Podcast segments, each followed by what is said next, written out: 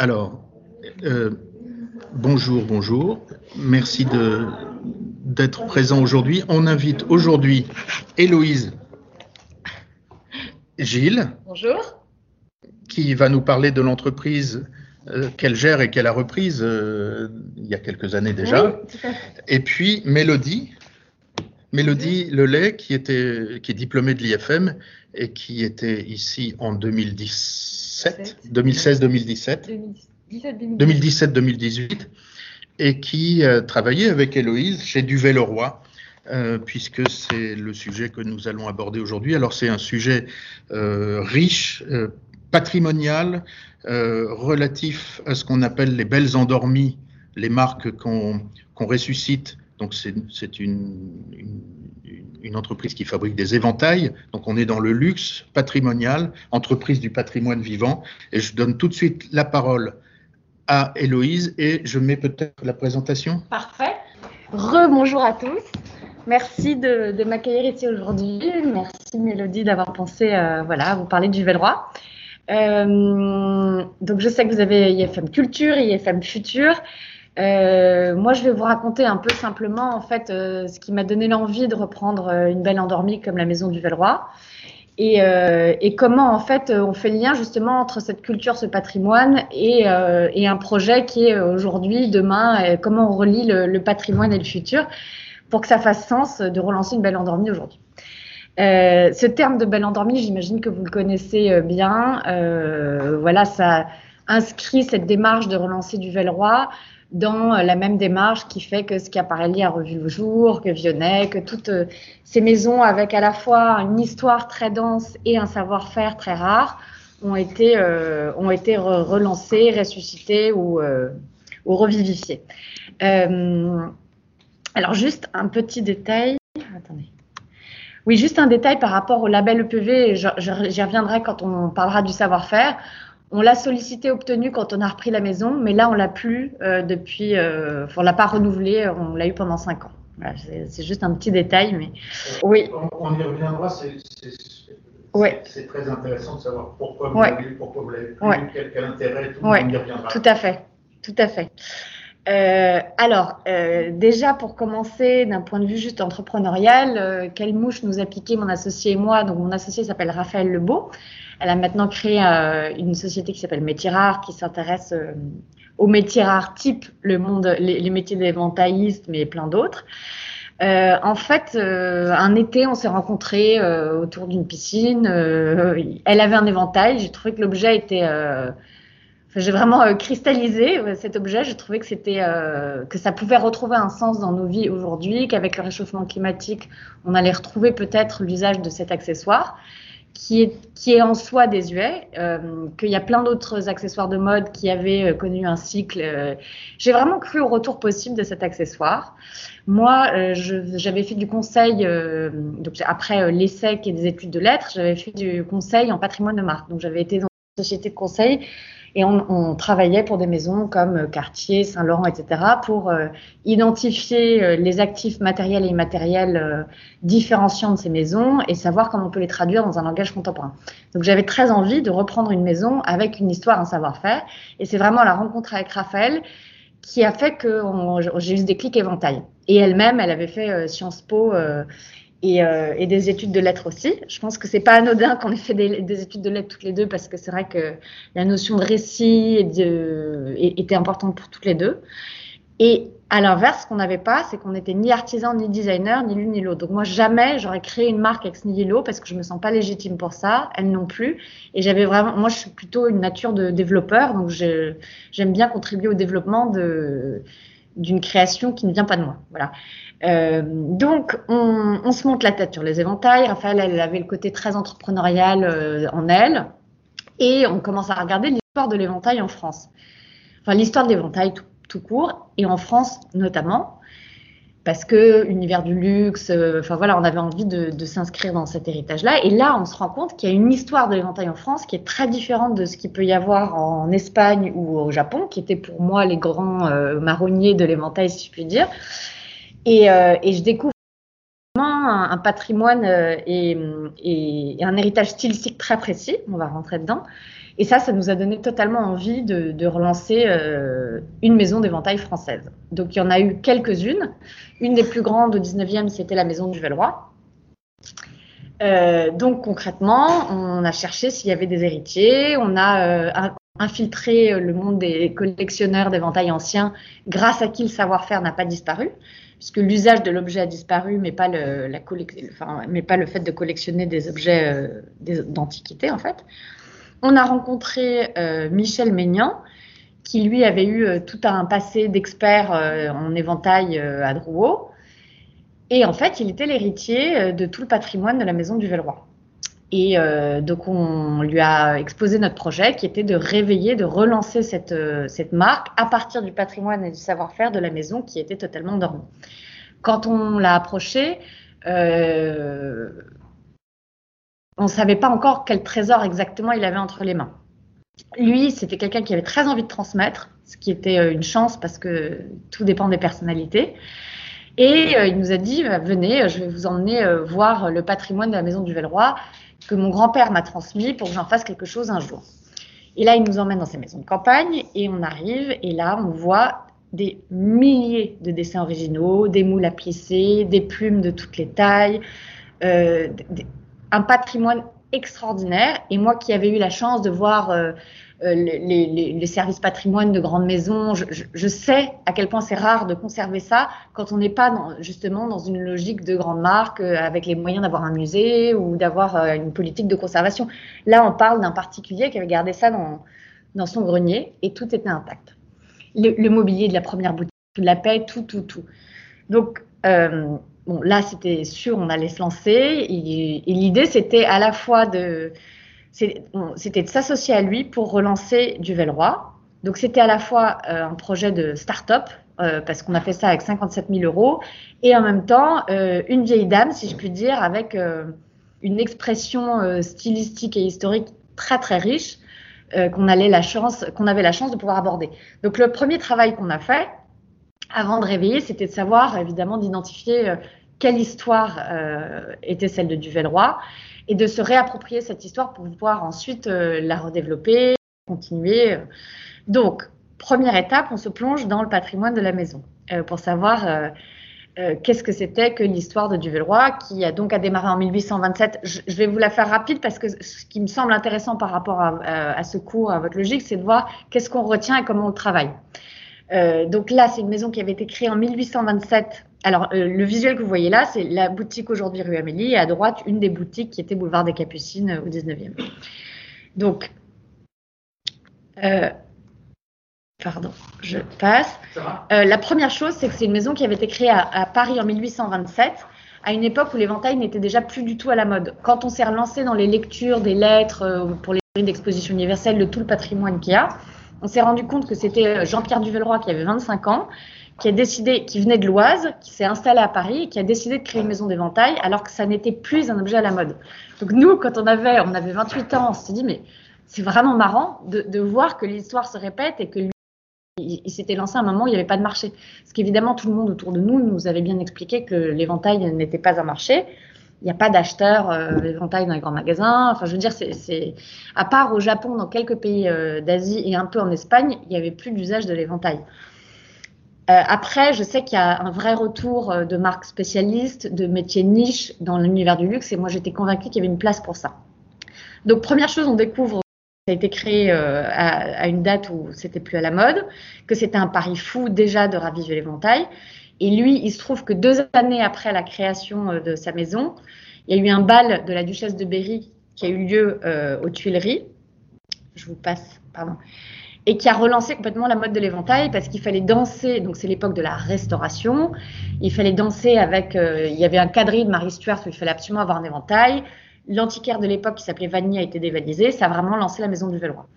Euh, et puis ensuite, il y a eu euh, une amélioration technique du moule à plisser. Donc le moule à plisser, c'est comme dans le plissage à chaud. Je ne sais pas si vous avez déjà vu les ateliers L'Oignon par exemple, dans la couture, sauf que la spécificité de l'éventail, c'est qu'on plisse à froid, c'est-à-dire qu'on prend un tissu, on le, on la prête, donc on, le, on met un durcisseur dedans, et ensuite on passe dans un moule en carton avec deux parties qui a, euh, enfin, je, je, vous expliquerai euh, comment on le fait, mais euh, et c'est ça qui donne la forme de l'éventail. Et ça, il y a une amélioration technique en 1847 par la Maison du Velleroy qui a donné l'essor de toute une stylistique d'éventail nouveau en organza, brodé de sequin.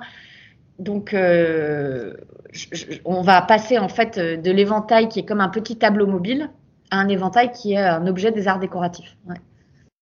Tout, le monde tout le monde connaît l'oignon qui vient d'être mentionné. Peut-être quelques mots sur l'oignon. Oui, bien sûr. Je crois que ça appartient à Chanel. Tout à fait, ça a été racheté par Chanel. Ouais. L'oignon plisseur, euh, allez sur le site, euh, les images sont, sont superbes et euh, bah, tous les créateurs qui veulent faire connaissent l'oignon, ouais. ils travaillent, enfin, je crois qu'il n'y en a pas beaucoup. Hein. Non, il n'y en a pas beaucoup. Il y en a quand même 5 ou 6, mais c'est vrai que c'est le, le, plus emblématique et ça a été racheté quand il a pris sa retraite, ça a été racheté il y a quelques années par, par Chanel. Et, euh, et, maintenant, ils sont une douzaine dans l'atelier c'est assez extraordinaire. Mais le principe du plissage en couture, c'est que c'est passé en étuve. Donc, c'est la vapeur qui va faire que le pli tient. Et euh, euh, alors, ensuite, il y a eu un mariage de Eugénie de Montijo, qui était d'origine espagnole, avec Napoléon III. Elle a commandé des éventails et du Velleroy pour ce mariage. Euh, Duvelroy est devenu fournisseur officiel de toutes les cours, à commencer par la cour euh, d'Angleterre.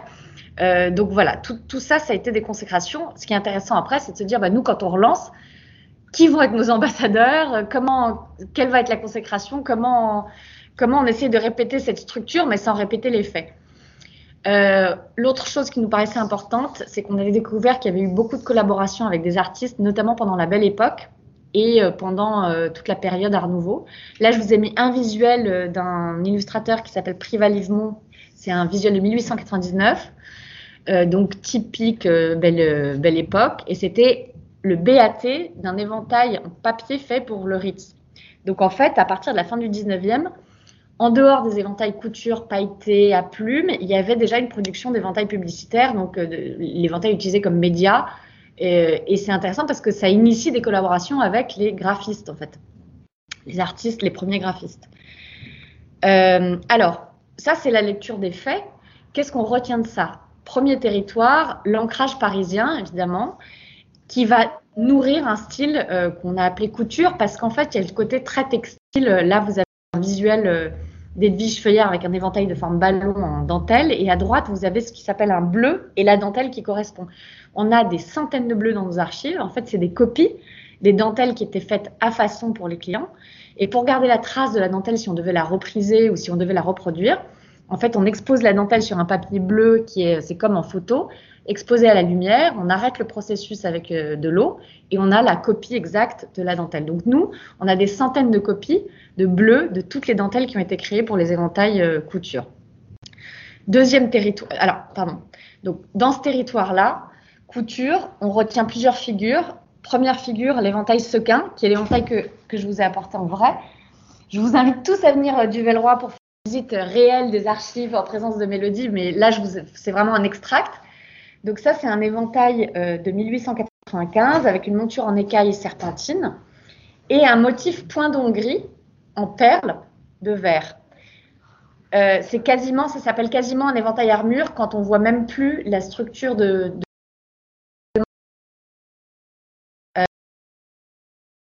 et le fait de venir rebroder de sequin comme ça, c'est quelque chose que jamais vous verrez au Japon ou en Espagne. C'est clairement une tradition hyper couture. Et c'est une des figures qui exprime cet ancrage-là. Deuxième figure, euh, l'éventail en dentelle. Donc là, euh, on repasse à l'image. Euh, c'est un éventail pareil de la fin du 19e, les chardons. Il y en a un qui est au Met et un dans nos archives, avec une monture en écaille aussi avec une application de dentelle. Troisième figure, l'éventail froufrou. Donc là, c'est un extrait de catalogue de 1914 où vous voyez le nom de l'éventail déjà qui s'appelle éventail chiffon. Avec, c'est non plus un éventail plissé, mais des palmettes reliées entre elles, avec ce côté complètement chiffonné, froufrou, euh, euh, qui dit tout, tout un esprit euh, parisien. Donc, premier territoire, l'ancrage parisien. Deuxième territoire, l'esprit de légèreté. Là, c'est une couverture euh, d'un catalogue 19e euh, siècle. Ce qui est marrant, c'est que déjà au 19e, il y a cette réminiscence du 18e qu'on voit bien dans, cette couverture. Donc, on va toujours faire avec une forme de nostalgie qu'on a essayé de minorer parce qu'on voulait rendre une certaine modernité à cet objet, mais on fait avec. C'est comme la durée, c'est comme, euh, je veux dire, ça fait partie de, notre maison. Et cet esprit de légèreté, le côté voilà frivolité, le côté là je vous ai mis un exemple d'éventail fleurs avec une découpe hyper intéressante. C'est quelque chose qu'on va essayer de garder et de maintenir. Première figure de ce territoire de la légèreté, on a retrouvé le langage de l'éventail dans les archives. Ça, c'était édité par la filiale de Londres de la maison. Et c'était comment dire je vous aime, je vous hais, suivez-moi, non merci, etc. uniquement en, manipulant son éventail. Donc évidemment, ça, euh, enfin, voilà, ça fait sourire tout le monde. On ne sait pas si c'est un langage qui était très usité, euh, comme euh, le langage des fleurs ou le langage des mouches, mais en tout cas, ça dit bien cet esprit de légèreté et c'est très amusant de s'en réemparer, même si plus personne ne le comprend ou de le réinventer. Deuxième figure de cet esprit de légèreté, les éventails animaliers qu'on a retrouvés dans les archives. Donc là, vous voyez le, principe de l'éventail recto-verso, on voit le chien de face et de dos. C'était un peintre qui s'appelait Alfred Thomas qui faisait ces éventails. Et, euh, en fait, euh, c'était des portraits des animaux domestiques des clientes. Donc il y a tout ce côté un peu anglais, un peu euh, intérieur, domestique et drôle d'avoir le visage de son éventail, de son chien à la place du sien quand on manipule l'éventail. troisième figure de cet esprit de légèreté, l'accessoire frivole. Donc là, je vous ai mis à droite des, jumelles qui s'appelaient les Tom Pouce parce que c'était, il y avait un système d'optique breveté déposé tout petit pour pouvoir aller à l'opéra le soir et euh, l'éventail sac. Donc ça, c'est un éventail de, du Velroy des années 50 qui reprend la forme d'éventail dans sa mécanique en laiton et c'est vraiment un, éventail objet. Dernier territoire, l'imaginaire aérien, qui est évidemment celui de l'éventail en général, mais c'est intéressant de voir comment il a été exprimé par cette maison parisienne. Là, je vous ai mis, euh, en fait, c'est un dessin de, du ballon qui s'appelait Liberté, le ballon jaune des Le Body, qui était euh, les grands ballons lancés à la fin du 19e au début cette conquête du ciel euh, qui a donné d'ailleurs son nom à la forme d'éventail ballon. Euh, et, voilà, et ça m'a fait très plaisir quand j'ai retrouvé ce dessin-là qui n'était pas encore transformé en éventail, c'est un BAT d'éventail, parce que d'abord c'est un mot que j'adore, la couleur jaune, vous verrez qu'on en a fait quelque chose, et il se trouve que le body était, euh, c'est marrant, j'avais un lien familial avec eux. Donc euh, je me suis dit, voilà, ouais, c'est un signe. Juste euh, une précision pour éventuellement BAT, bon à tirer. Ah oui. Juste, mm. donc, quelle figure pour cet esprit de cet imaginaire aérien? La première figure, c'est l'éventail ballon, donc c'est cette forme que je vous montrais qui est légèrement arrondie. En fait, il y a deux. C'est pas en forme de demi-lune classique. ça, c'est très parisien. Euh, Deuxième figure, les éventails en plumes dufteuses. Alors là, je ne les ai pas pris parce que c'est impossible à, transporter, mais c'est des éventails en plumes, un peu l'esprit euh, Gatsby, on en a beaucoup vu dans les années 20. Euh, là, celui que vous voyez, il s'appelle une pleureuse parce qu'en fait, l'autruche est rallongée, c'est-à-dire que c'est comme une extension de cheveux, on prend chaque barbe de plume et on la rallonge pour avoir l'effet retombant comme un saule pleureur, euh, parce que l'autruche seule ne suffit pas.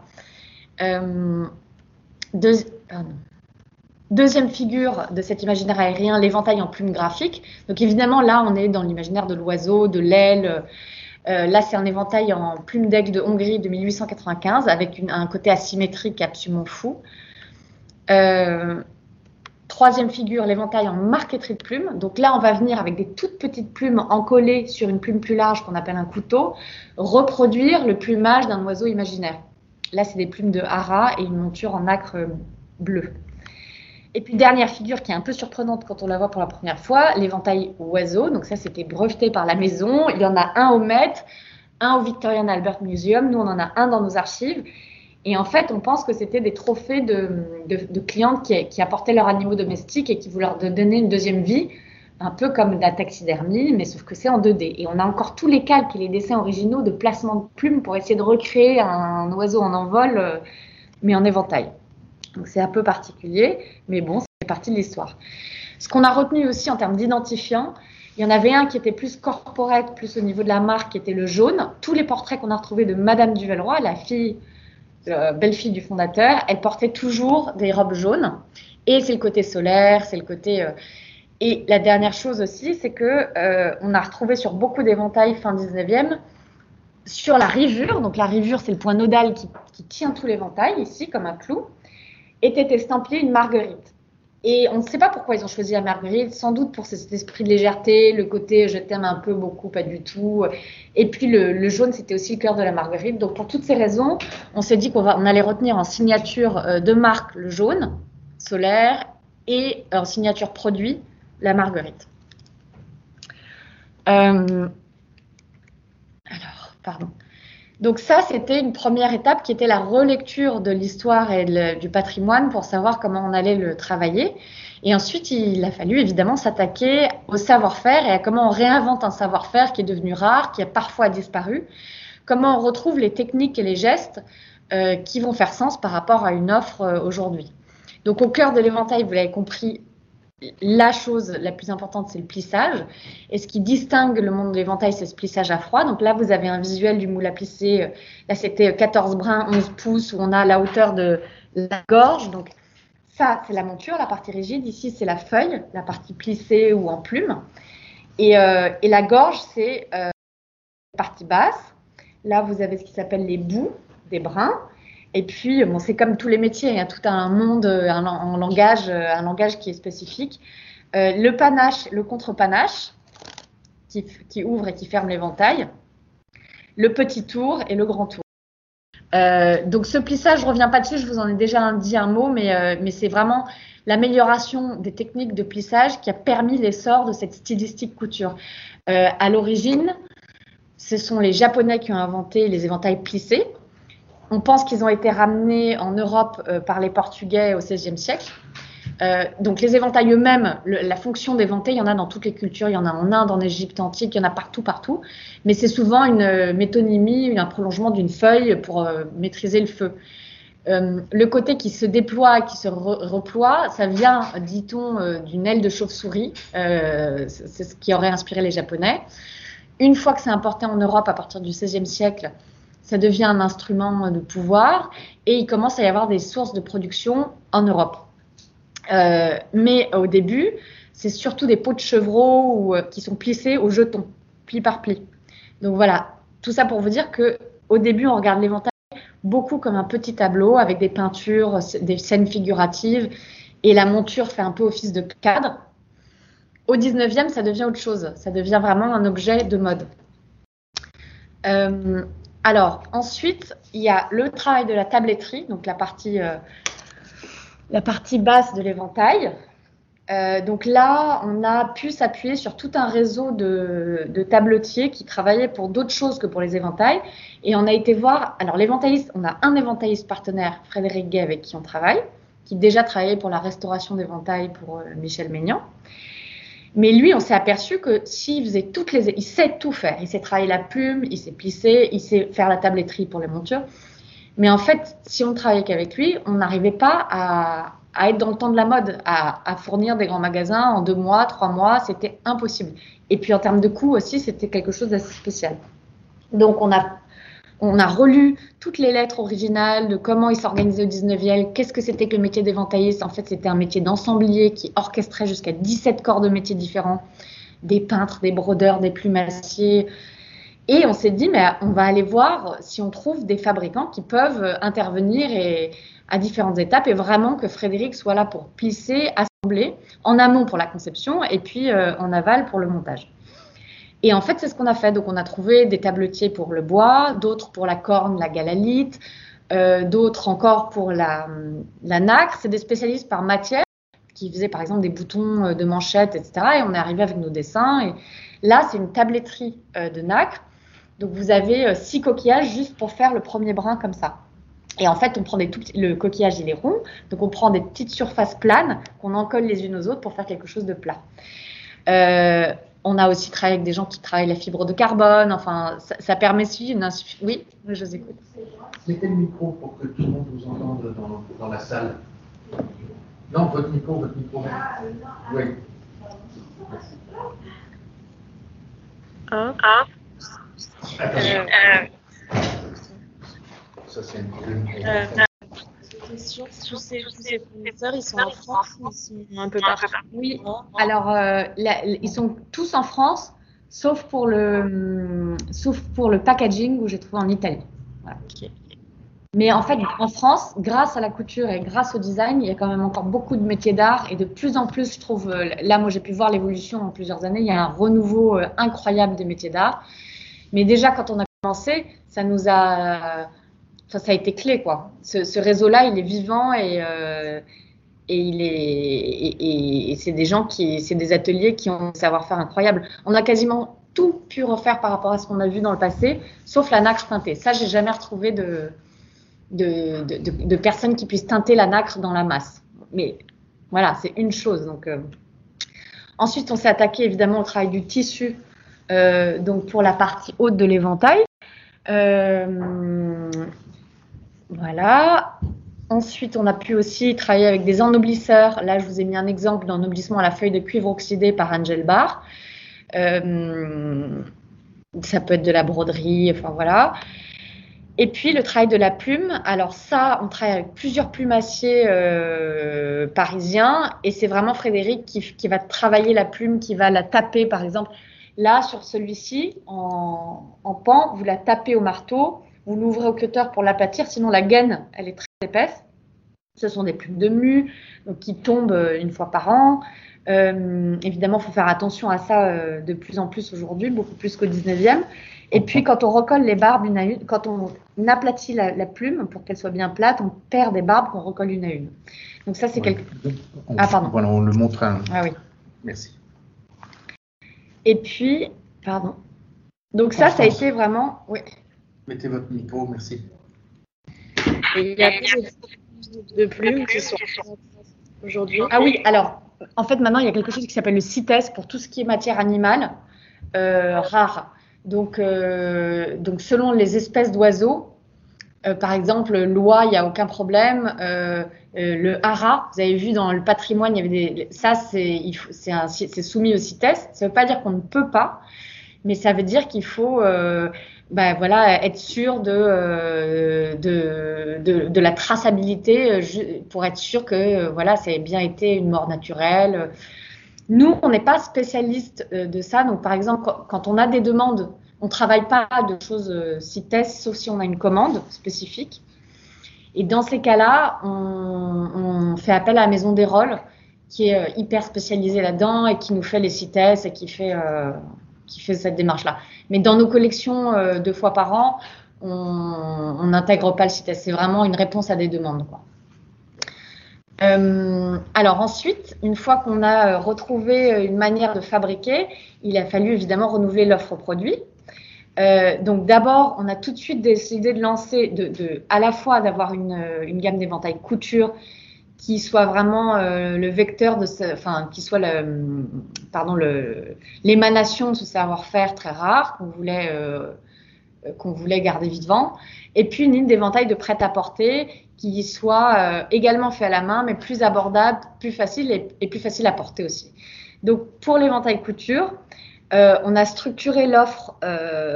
déjà, on l'a positionné.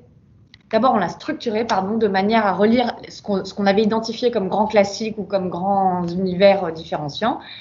Donc, par exemple, vous aviez l'éventail chiffon euh, en bas à droite. On a fait l'éventail pop-up avec euh, une designer qui s'appelle Coralie Marabel, qui avait eu le prix du festival d'hier, le prix du public en 2015, qui a retravaillé ce côté froufrou, mais différemment, avec des barbes d'autruche, de l'organzapa à la main, cranté, euh, qui, qui est cet effet de volume. On a évidemment retravaillé les éventails en plumes avec le côté graphique asymétrique. Là, vous avez l'original l'aigle de Hongrie en bas à droite et euh, à gauche une version contemporaine. Donc, je vous la montre aussi en vrai. C'est un éventail qui euh, reprend cette euh, écriture stylistique asymétrique. Et en revanche, pour la monture, on a là, on a travaillé de la galalite. Ça veut dire pierre en grec, galalitos. Et en fait, c'est de la caséine de lait solidifiée. Donc c'est super, c'est super écolo, c'est biodégradable. C'est l'ancêtre en fait de la bakélite. Ça existait déjà au 19e. On a découvert ça sur des boucles de ceinture. On s'est dit mais c'est génial. Et, là j'ai lu des articles comme quoi c'est encore, ça va être utilisé en film plastique pour euh, euh, pour, euh, le, pour, enfin c'est complètement biodégradable. Donc c'est une réinterprétation de l'écaille, euh, mais voilà qui est plus, euh, qui est très douce et qui et qui va bien avec notre époque. Pour tout ce qui est prêt à porter, on a essayé de, retravailler, par exemple, là, je ne sais pas si vous reconnaissez, mais euh, en fait, on est parti du motif point d'encre gris d'un des éventails d'archives brodés qu'on a travaillé juste de manière graphique dans un éventail que nous, on vend 55 euros en coton et bois de sycomore peint avec euh, bah, les éléments de packaging que je vais vous montrer. C'est pas systématique, on va, va pas revenir revisiter forcément un dessin, une thématique, mais on essaye quand même de, de deux fois par an avoir un lien avec euh, le patrimoine. Le côté éventail d'artistes, alors là, euh, on avait euh, en bas à droite celui de Privalivement. À gauche, vous avez une collaboration avec l'artiste Iris de Mouy euh, pour cet éventail qui, qui, est sorti il y a deux ans. L'accessoire frivole, euh, on l'a réinventé à notre manière avec une coiffe en plume euh, que vous pouvez porter sur, euh, sur la tête un peu comme une tiare et, et, qui est tout à fait dans cet esprit-là. Et puis la signature produit, on a gardé la marguerite comme emblème signé sur les éventails couture. On l'a retravaillé dans notre logo et puis on a euh, pris le jaune comme euh, couleur étendard pour nos boutiques, pour nos écrins et notamment pour ces tubes euh, qui sont des tubes cadeaux qui viennent avec les éventails euh, de prêt-à-porter.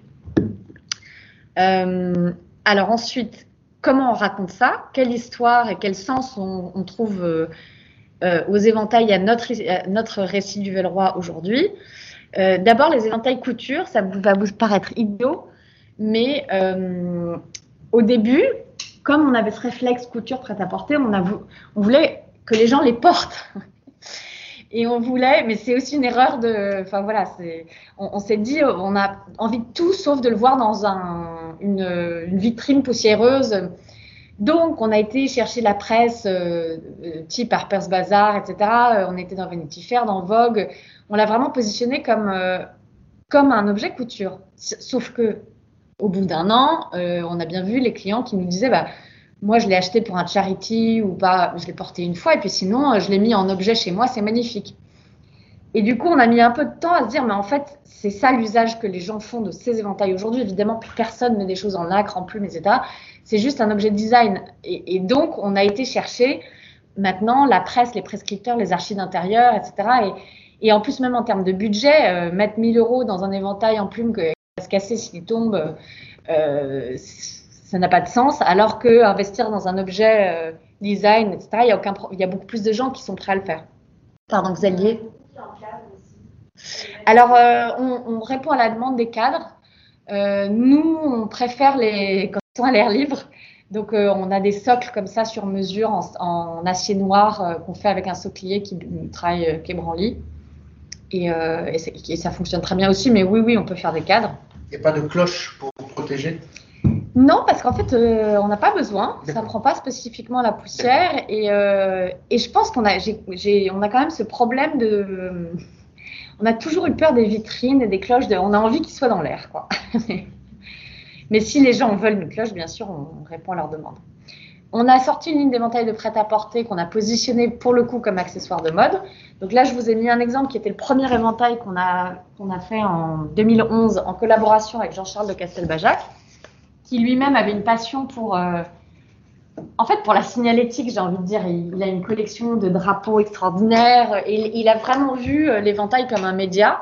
Il a mis son grand message air conditioning dessus dans quatre couleurs qui sont ses couleurs euh, primaires à lui. Et, ça, tout de suite, c'était chez Colette, Katy Perry l'a porté. C'est-à-dire qu'en deux mois, on était lancé. Et on était lancé avec une image dépoussiérée, ce qui était tout ce dont on rêvait parce que euh, c'était clé, euh, selon nous, pour euh, bien relancer cette maison. alors, en termes d'ambassadrice et d'ambassadeurs, justement, on s'est dit, bon, bah, les reines d'aujourd'hui, c'est qui? D'abord, comme vous le savez, on n'a on pas les moyens d'une marque euh, voilà, adossé un groupe. Euh, mais en plus de ça, euh, alors c'était un peu moins vrai en 2010, mais quand même, on a la chance d'être à une époque où euh, il y a des réseaux et des modes de communication qui sont euh, accessibles à tous et qui font que euh, les ambassadeurs d'aujourd'hui, eh ben, c'est des gens qui nous choisissent, qui sont... là, je vous ai mis quelques exemples de gens qui sont venus à nous naturellement.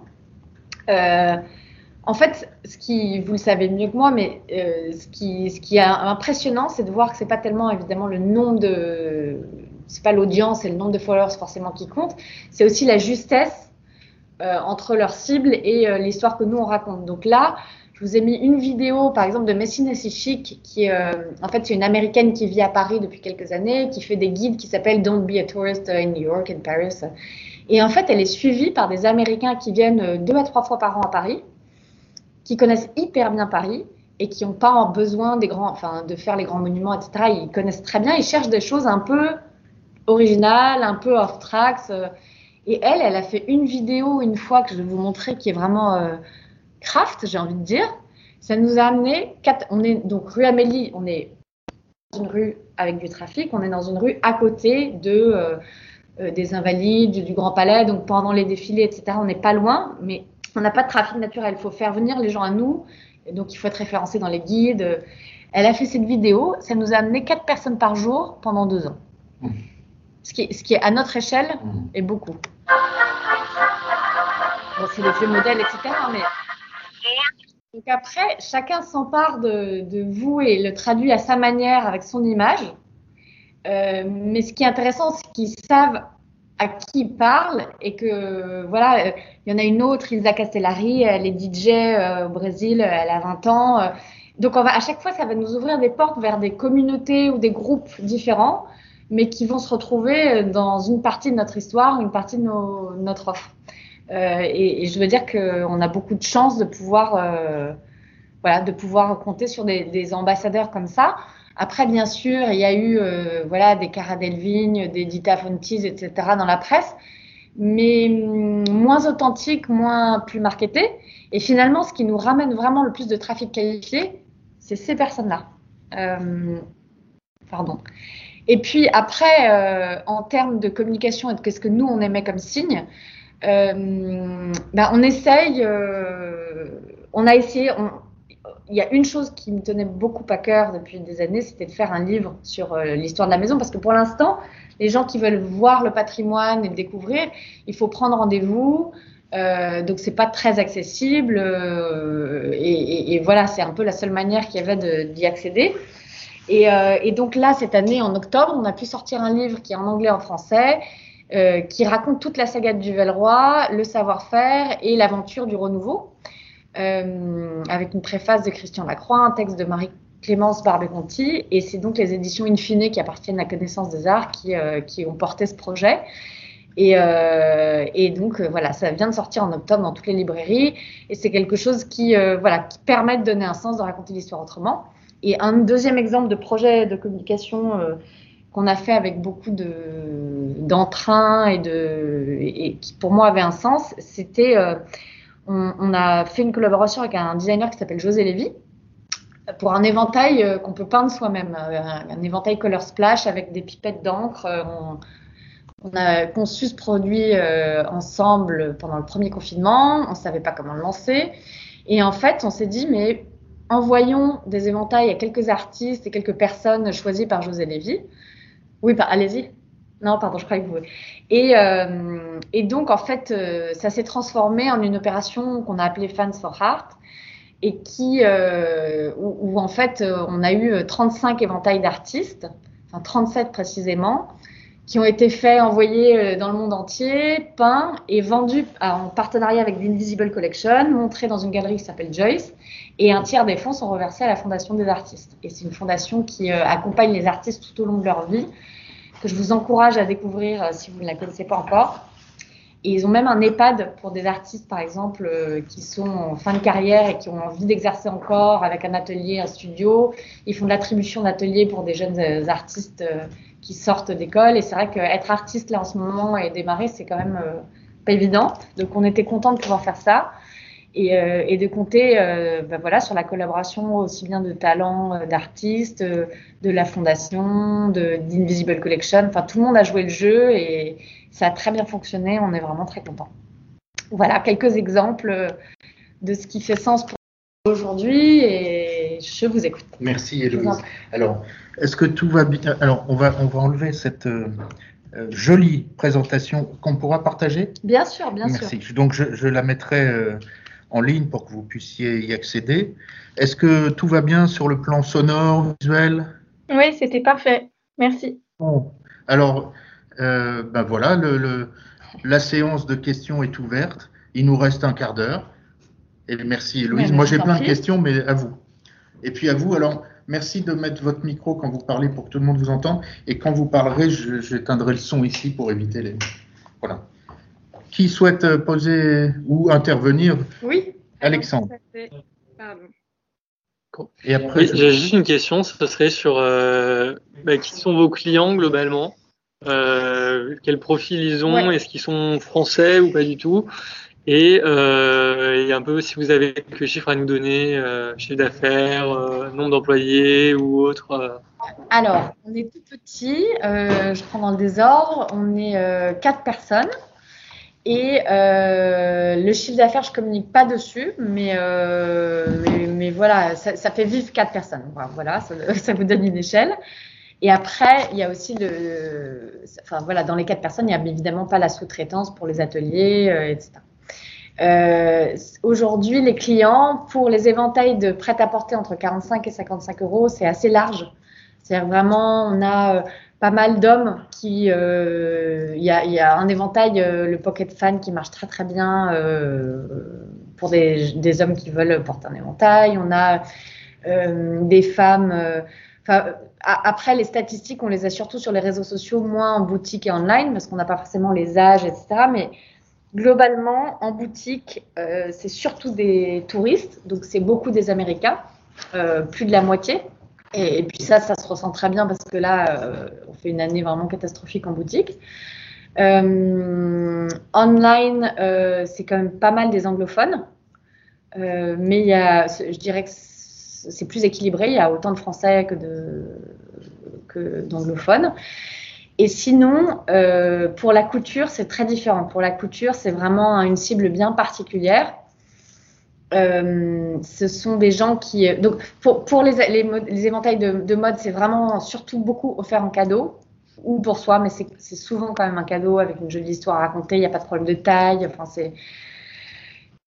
Éventails couture, euh, c'est très souvent des clients qu'on rencontre pendant, la, semaine de la couture ou les présentations de joaillerie. En fait, les vendeurs des maisons de luxe nous, entre guillemets, privatisent ou nous demandent de réserver la présentation justement des archives des collections pendant une heure ou deux et viennent avec un de leurs meilleurs clients ou deux ou trois euh, en même temps. Et en fait, euh, ça, ça nous arrive assez régulièrement, donc en janvier, en juillet, pendant les deux moments euh, importants. Et, euh, et certains de ces clients deviennent nos clients après. Euh, donc ça, ça a été notre mode d'accès euh, le plus rapide à une- un certain type de clientèle pour les éventails couture. Et là-dedans, c'est que des internationaux. japonais aussi? Alors, on a un peu des japonais, mais beaucoup, beaucoup américains, brésiliens et un petit peu japonais, japonais, chinois, mais pas, pas tant que ça. Et, et par exemple, au Japon, on a deux wholesalers, on est revendu dans un concept store et dans les grands magasins, mais c'est pas non plus. euh, Après, on n'est pas très proactif sur le wholesale. Like, On répond à la demande de gens qui viennent nous voir, mais on a arrêté de faire des salons, on a arrêté de. Moi, ma priorité, c'est le B2C en termes de stratégie. Hmm. Merci. Alors, il y a une question de Manon. Je vous laisse la poser, Manon, et puis ensuite Isabelle, euh, Zoé et Alice. Euh, bonjour madame, vous, pendant la conférence, vous aviez parlé d'un renouveau des métiers d'art, etc. Et du coup, je me demandais euh, euh, pourquoi on assiste euh, à ce renouveau des métiers depuis quelques années, euh, selon vous? Quels sont les facteurs qui, qui peuvent expliquer cela? chose qui est, qui est- qui est très. Il y, a, il y a deux choses. Pour moi, il y a quelque chose de très profond sociétal qui fait que le plus il y a de l'intelligence artificielle, le plus on a besoin de se relier à quelque chose qu'on maîtrise, redonner une place à la main, à une forme d'imperfection, à une forme d'humanité. Euh, et ça se voit, je trouve, quand on voit tous les Fab Labs de Leroy Merlin, etc. Pour moi, c'est quelque chose de très large dans la société.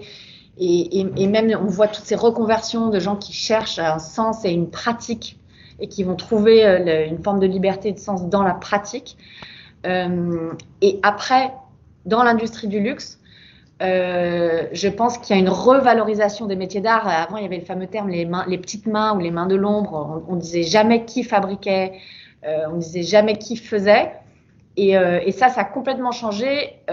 D'abord parce que je pense que, en fait, ce qui légitime l'industrie du luxe, c'est pas l'industriel. Ce qui le différencie du reste, c'est pas les ambassadeurs qui peuvent être les mêmes chez H&M ou chez euh, Vuitton. Euh, c'est même pas les créations. Euh, euh, et c'est pas l'espace, les mètres carrés au sol. je pense que ce qui est légitime, c'est ces métiers d'art. C'est vraiment. Et, donc, je pense qu'il y a une revalorisation qui est liée à ça.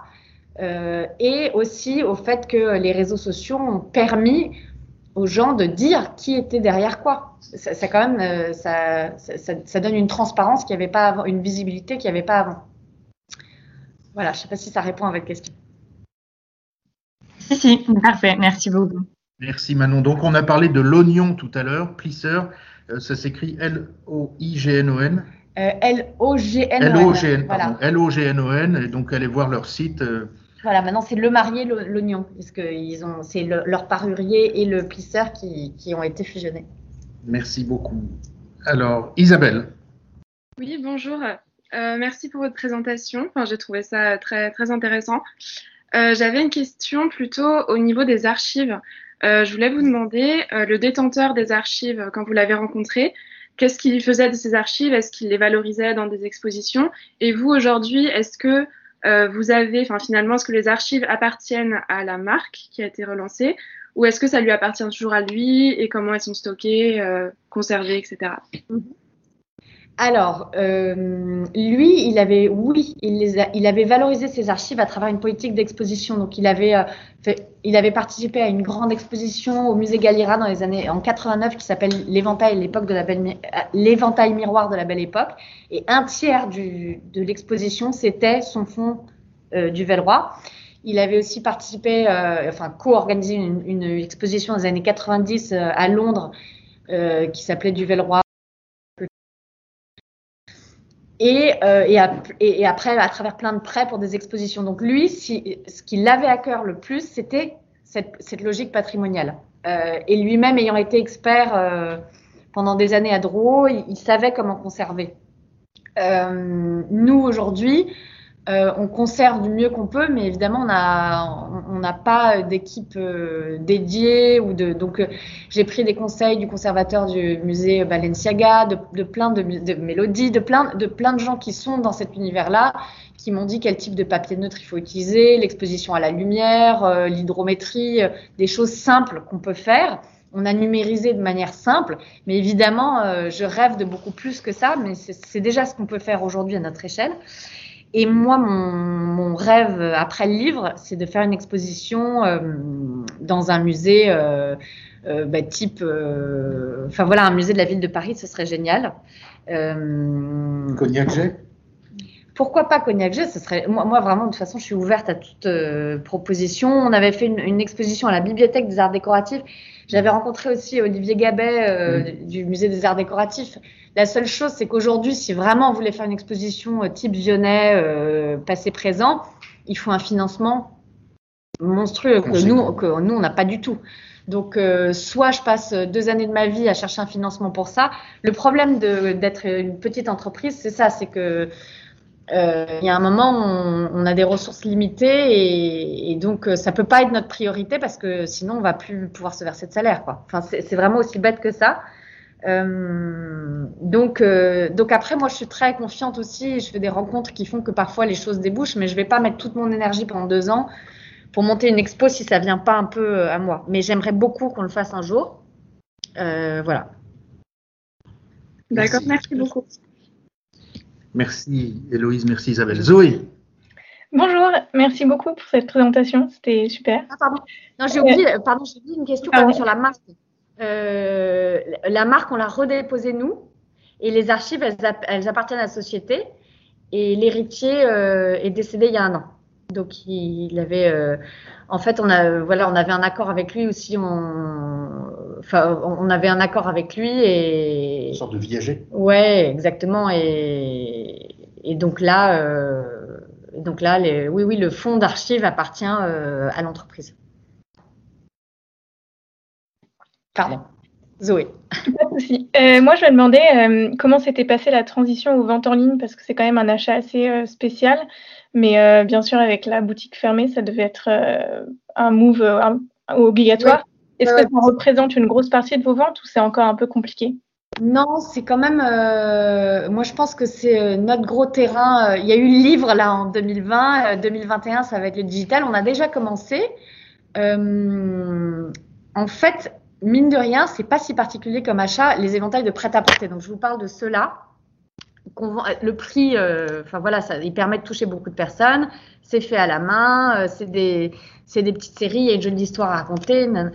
Et en fait, euh, c'est très simple à envoyer. Enfin, il y a plein de choses qui font que ça peut fonctionner bien. Euh, pour l'instant, euh, c'est même pas un tiers de nos ventes physiques. Euh, donc là, on, vient de, s'y mettre il y, a, deux mois. Donc on a pris une agence de, SIM et, c'est déjà en train de montrer des résultats. Mais c'est vrai que le truc de l'éventail, c'est que personne ne se réveille le matin en se disant j'ai besoin d'un éventail, sauf quand il y a des canicules. Ça, c'est. Non, mais c'est vrai. Ça, Oui, très nous, on- intéressant la question du Ouais. réchauffement climatique. Vous avez commencé Mm. avec ça, c'est très intéressant. Ça, c'est. Nous, on peut plus s'asseoir dès qu'il y a, il y a une canicule. C'est. Là, on vend, on vend, on vend, on vend, on vend. C'est, immédiat. Mais en dehors de ces moments-là, c'est comment on suggère l'éventail comme idée cadeau ou comme. euh, En revanche, on transforme très très bien. C'est-à-dire que, par exemple, euh, les gens qui s'arrêtent devant la vitrine, euh, qui voient le prix, qui voient, c'est rarissime qu'on transforme pas. Euh, donc, euh, donc là en digital, ça commence à, à- enfin voilà, on fait, c'est notre toute première campagne, donc euh, ça, ça, ça porte déjà ses fruits. Mais, euh, mais je, mais c'est sûr que je, je comprends pas, enfin, je vois pas pourquoi ce serait pas au moins la moitié de nos ventes. SIM, c'est clair pour tout le monde? Ouais, ouais. Oui, le SEO, c'est le référencement naturel. Donc déjà là-dessus, on a beaucoup bossé parce que euh, parce que euh, on s'est rendu compte que c'était pas optimal. Et SIM, euh, c'est des campagnes de display, c'est des campagnes Facebook, AdWords, etc. Search Engine Marketing. Ouais. Alors, euh, Alice,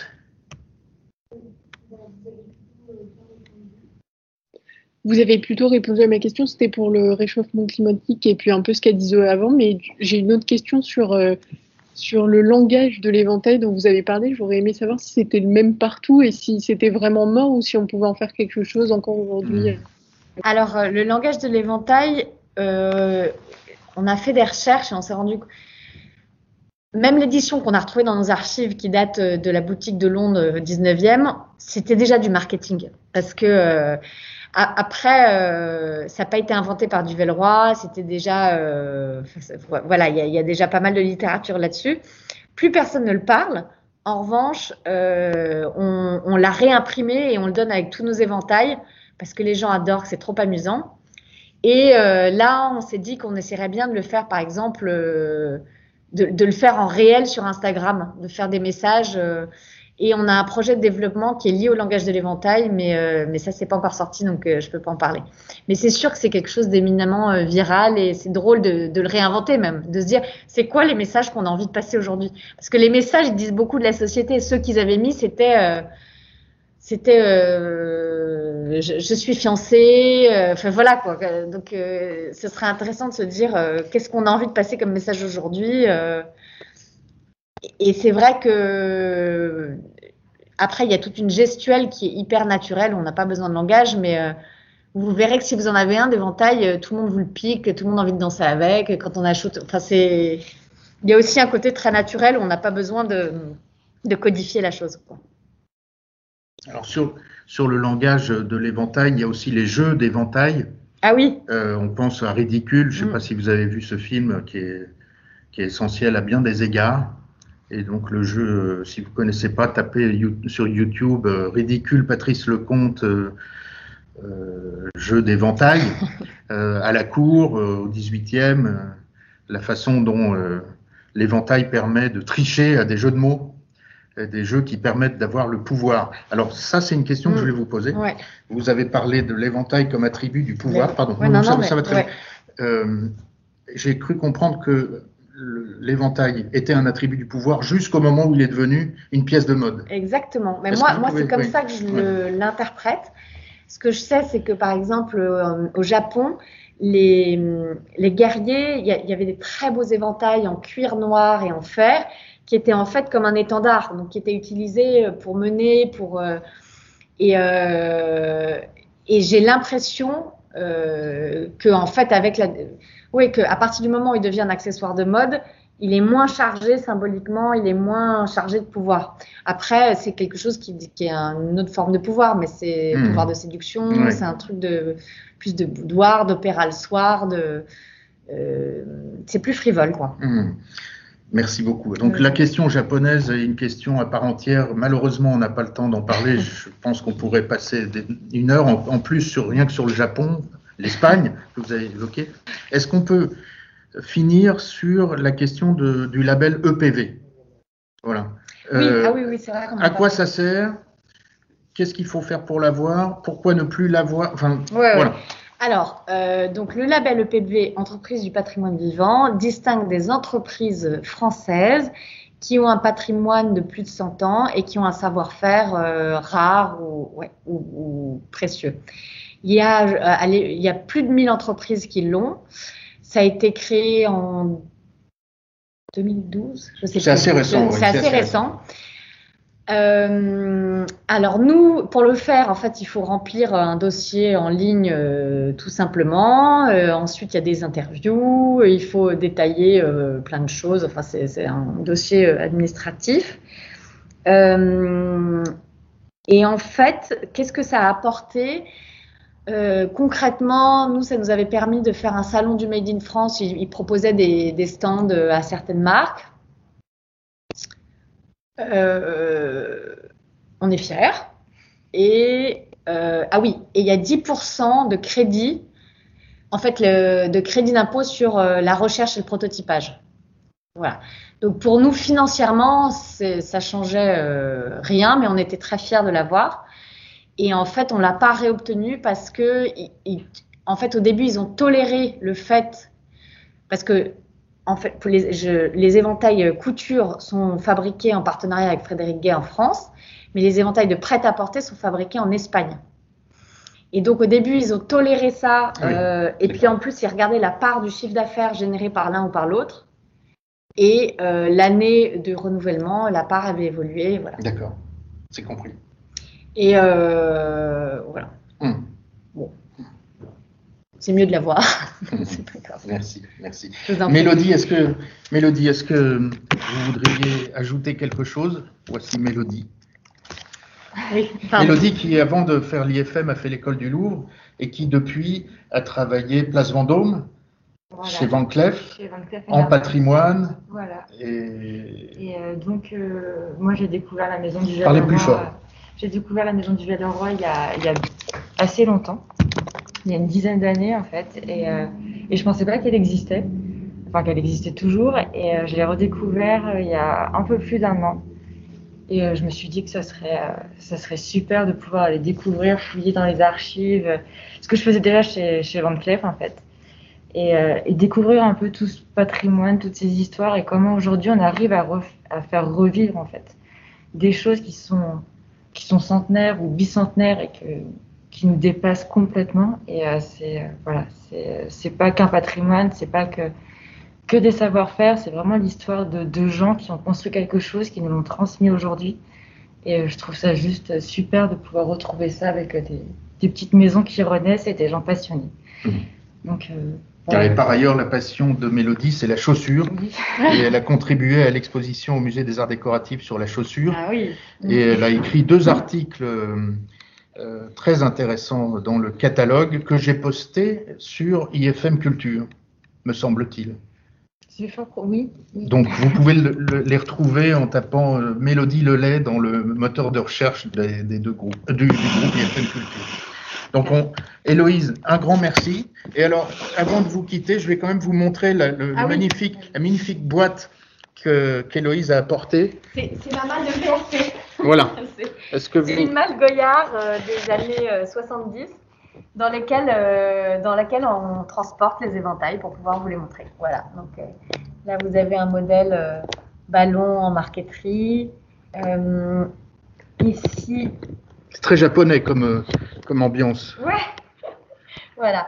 Non mais c'est tout, c'était pour Voilà. vous montrer euh, la malle à éventail. Voilà, donc on se retrouve. Merci beaucoup, Héloïse. Merci. Ah, pardon, encore une question. Oui, Oui, bien bien, sûr. sûr, bien sûr. donc euh, merci beaucoup, Héloïse. Merci à tous. Et, et on espère vous revoir pour euh, Bah oui, et puis continuer vous à venez quand vous voulez, rue Amélie. Quand, ce sera, quand vous pouvez, quand vous voulez. Merci. Parler du Japon aussi. Donc, on, Ouais. On vous remercie. Et puis, on, on se retrouve dans 10 minutes avec euh, Héloïse aussi euh, Ah oui, et Thomas de Slow We Are.